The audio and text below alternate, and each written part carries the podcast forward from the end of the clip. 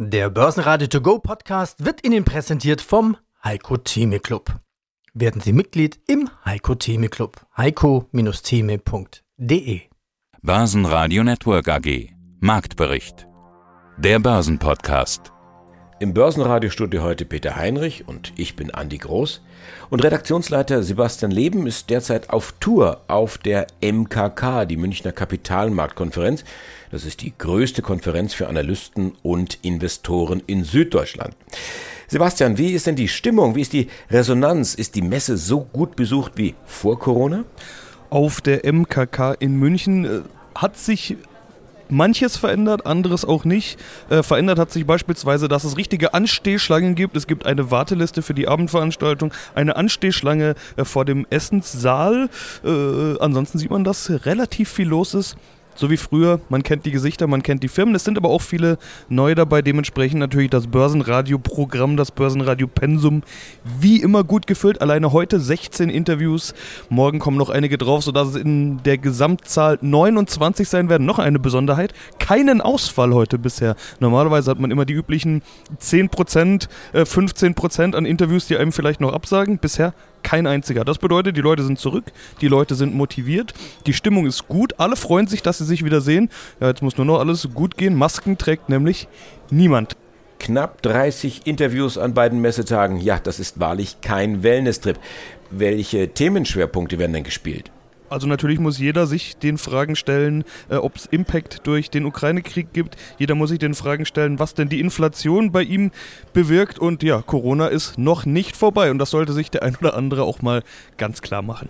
Börsenradio Redaktionsleiter Sebastian Leben mit Eindrücken von der MKK und die ersten der zahlreichen Interviews hören Sie gleich im Anschluss an diesen Marktbericht. Ja, schnell noch zum Markt. Da hat sich am Dienstag nicht viel getan. Anleger halten sich zurück, denn Mittwochabend gibt es ja den Zinsentscheid der FED. 50 Basispunkte sind eingepreist. Aber was ist schon verlässlich in diesen Tagen? Die Erzeugerpreise in der Eurozone sind knapp 40 Prozent geklettert auf Jahressicht. Das ist ein Rekord. Der Euro bleibt unverändert bei etwa 1,05 Dollar. Brennöl sinkt auf 105 US-Dollar. 500 Bilanzen müssen Anleger verdauen in dieser Woche. Die Post ist eine davon.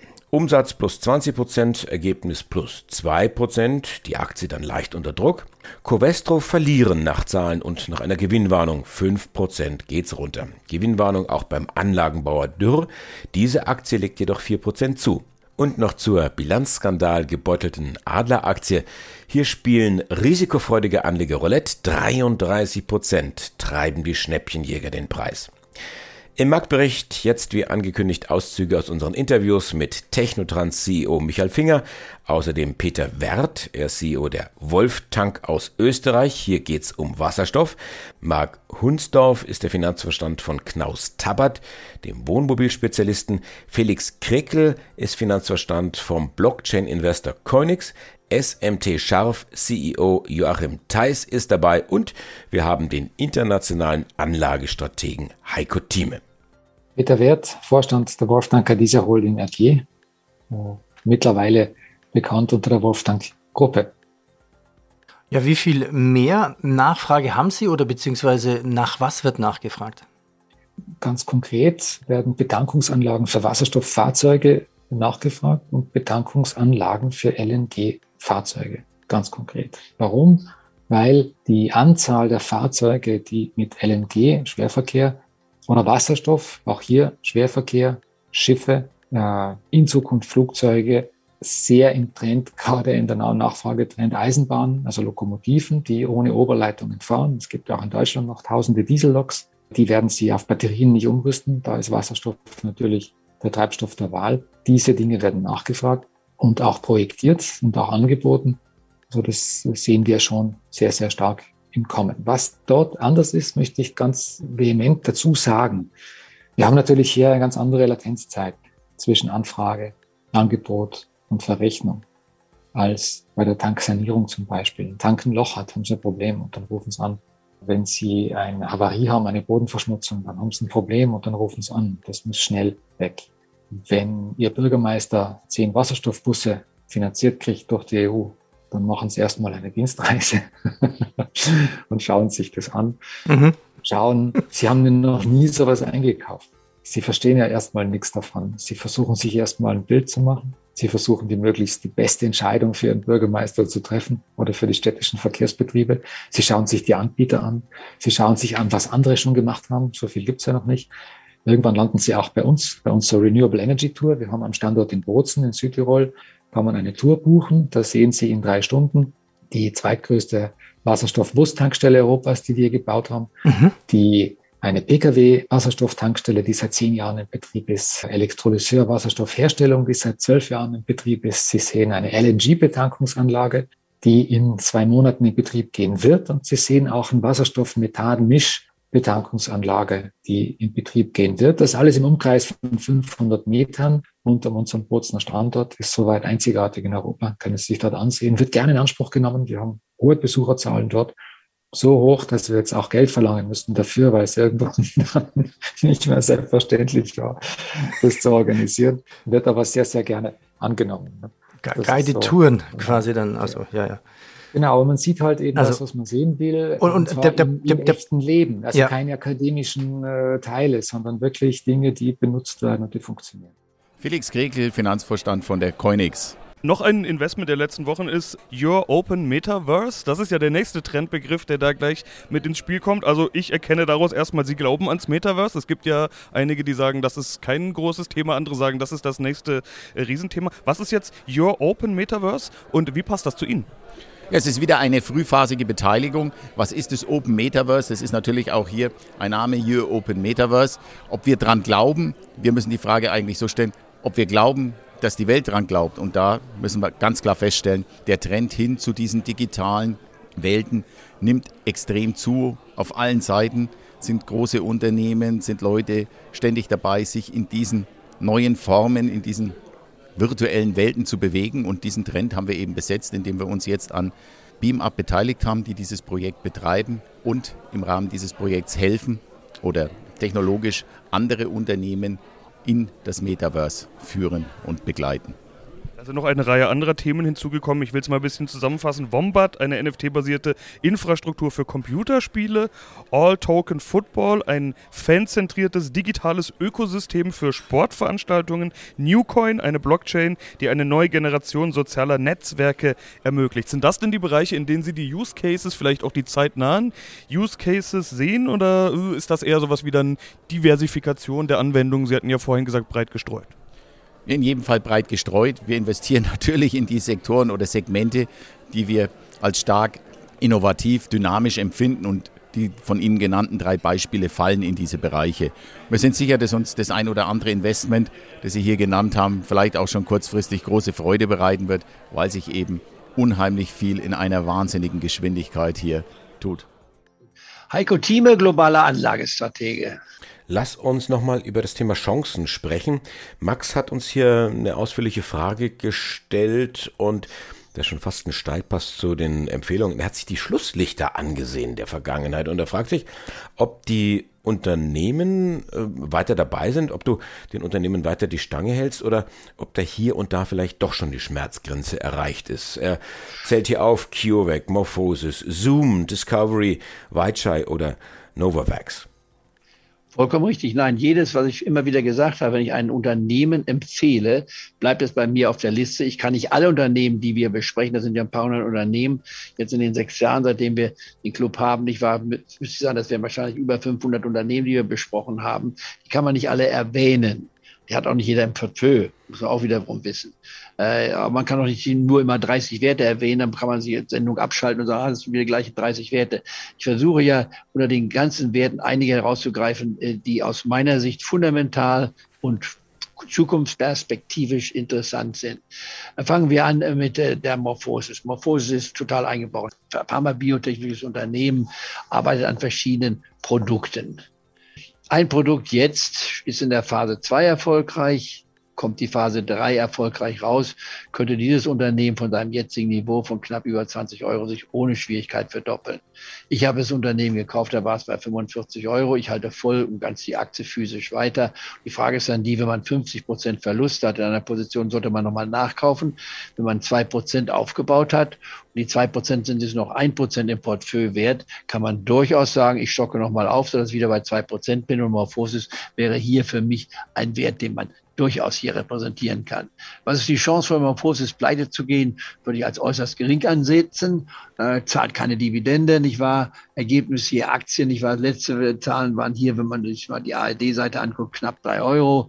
Äh, Kursgewinnverhältnis ist bei sieben, also das ist relativ bescheiden. Nur es muss produktbezogen sein. So wie bei BioNTech. Nicht was war BioNTech ohne, nicht wahr, äh, das äh, Vakzin, war es nicht so viel wert wie heute. Also Morphosis ist eine. Und wer Morphosis noch nicht hat und sagt, äh, würde ich jetzt Morphosis auf meine Liste setzen, ein Papier, was von 150 Euro kommt, hier also 85 Prozent oder mehr als 85 Prozent gefallen ist vom Milchstand, selbstverständlich. Wenn ich dem Unternehmen nicht nur eine Überlebenschance, sondern eine Erfolgschance verspreche, und mal selbstkritisch und herausfordernd, könnte ich mir vorstellen, dass die Morphosis mal wieder irgendwann 100 Euro wert werden wird. Ja, ich kann den Zeitraum jetzt nicht angeben, aber ich meine, wenn eine Verfünffachung ist, da kann ich Jahre, kann das gesamte Jahrzehnt überwarten, bevor ich sage, das hat sich nicht gelohnt.